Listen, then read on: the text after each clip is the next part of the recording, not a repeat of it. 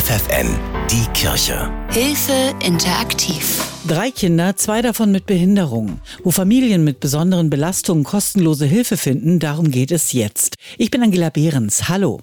Bens Geburt verläuft dramatisch. Der Kleine kommt mit einem Notkaiserschnitt auf die Welt. Maria Schmidt aus Neustadt am Rübenberge erholt sich gerade vom Geburtsstress, als sie erfährt, mit Ben stimmt was nicht. Ich habe dann erstmal schlucken müssen. Äh, meine Tochter hat dann nur gesagt, ja, so wie halt die Tante, also die Tante hat auch das Down-Syndrom.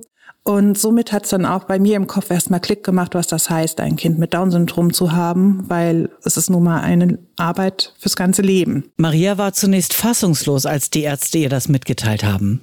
Als Erzieherin und Heilpädagogin hätte sie eigentlich die typischen Anzeichen für das Down-Syndrom erkennen müssen natürlich die Mandelaugen und so. Aber er kam fünf Wochen zu früh, dann hat man das natürlich verdrängt. Ja, Kinder sind dann natürlich dann schrumpelig und so. Und dann habe ich auch gedacht, nein, das ist, weil er zu früh kam, halt einfach. Er ist noch schrumpelig. Die Mandeläugchen haben auch Frühchen.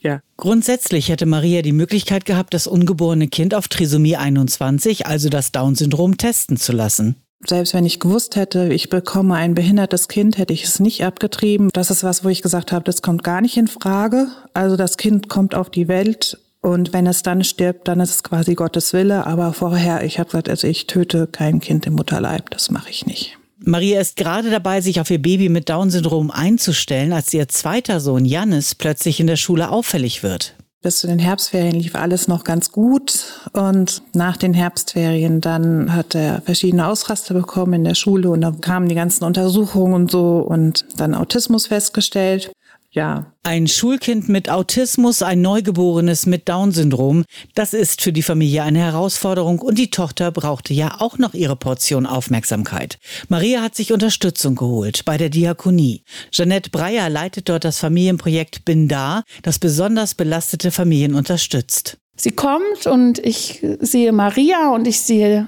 den Ben, einen echten Sonnenschein, aber ich habe natürlich gesehen, dass Ben ein Kind mit Down-Syndrom ist. Und ich glaube, ich habe als erstes zu Maria gesagt, da hat sich ein besonderes Kind, eine besondere Familie ausgesucht. Die Koordinatorin des Projektes vermittelt Ehrenamtliche, die in die Familien gehen und die Eltern können mit Beratern der Diakonie auch ihre Sorgen und Probleme besprechen. Für Familie Schmidt war das genau das, was sie brauchten. Als Maria Schmidt so weit war, dass sie sagen konnte, ich möchte dieses Projekt, was in meine Familie reinkommt, jetzt nutzen, war erstmal ganz viel Ruhe oder das Suchen nach Ruhe unser Fokus. Die war wirklich in dem Moment an einem Punkt, wo jede Stunde ein bisschen Ruhe unheimlich kostbar war. Diese Ruhe verschafft Maria nun regelmäßig eine Ehrenamtliche, die sich um Ben und ihre anderen Kinder kümmert. Die drei auch mal jemand anderem zu überlassen, das war für Maria eine ganz neue Erfahrung. Also wir mussten nicht noch irgendwie eine Nacht schlafen oder so, sondern beide gleich gesagt haben, Mensch, das können wir uns vorstellen, das klappt gut, wir verstehen uns gut, schon von gleich an, also als hätten wir uns schon ewige Jahre gekannt. Ja, und so kam das dann zustande. Jetzt hat Maria auch endlich mal wieder Zeit, die Seele baumeln zu lassen und Kraft zu tanken. Dann sind die auch spazieren gegangen. Ja, und ich konnte auch mal einfach sagen, gut, der eine in der Schule, die andere auch in der Schule. Ich gehe dann mal eine Runde für mich zum Friseur oder so. Das konnte ich dann auch mal machen in Ruhe, ohne dass ich die Angst hatte, oh nein, ich muss jetzt hier wieder ein Kind mitnehmen und schauen, wie kriege ich die Kinder unter und so. Also das war dann ganz gut. Jeanette Breyer schult die Ehrenamtlichen für das erste Gespräch mit den Eltern, damit eine Vertrauensbasis geschaffen werden kann. Hast du Wünsche an mich, wo ich dich begleiten kann?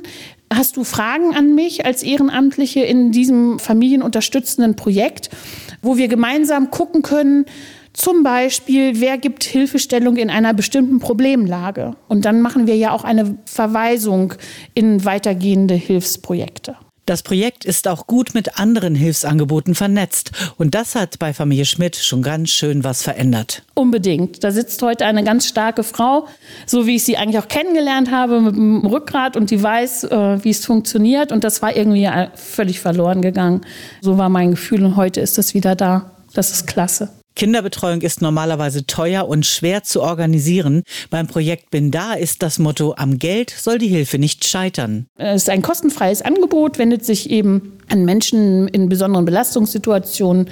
Man kann uns gerne eine Spende hinterlassen. Es gibt für diese Arbeit der familienunterstützenden Projekte einen Förderkreis, aber das Angebot Bin da ist ein kostenfreies Angebot des Diakonieverbandes. Bei Maria Schmidt war der Auslöser für ihre Überlastung ganz klar. Sie hat ein Kind mit Down-Syndrom, ihr zweiter Sohn ist Autist und ihre Tochter braucht auch Aufmerksamkeit für sich.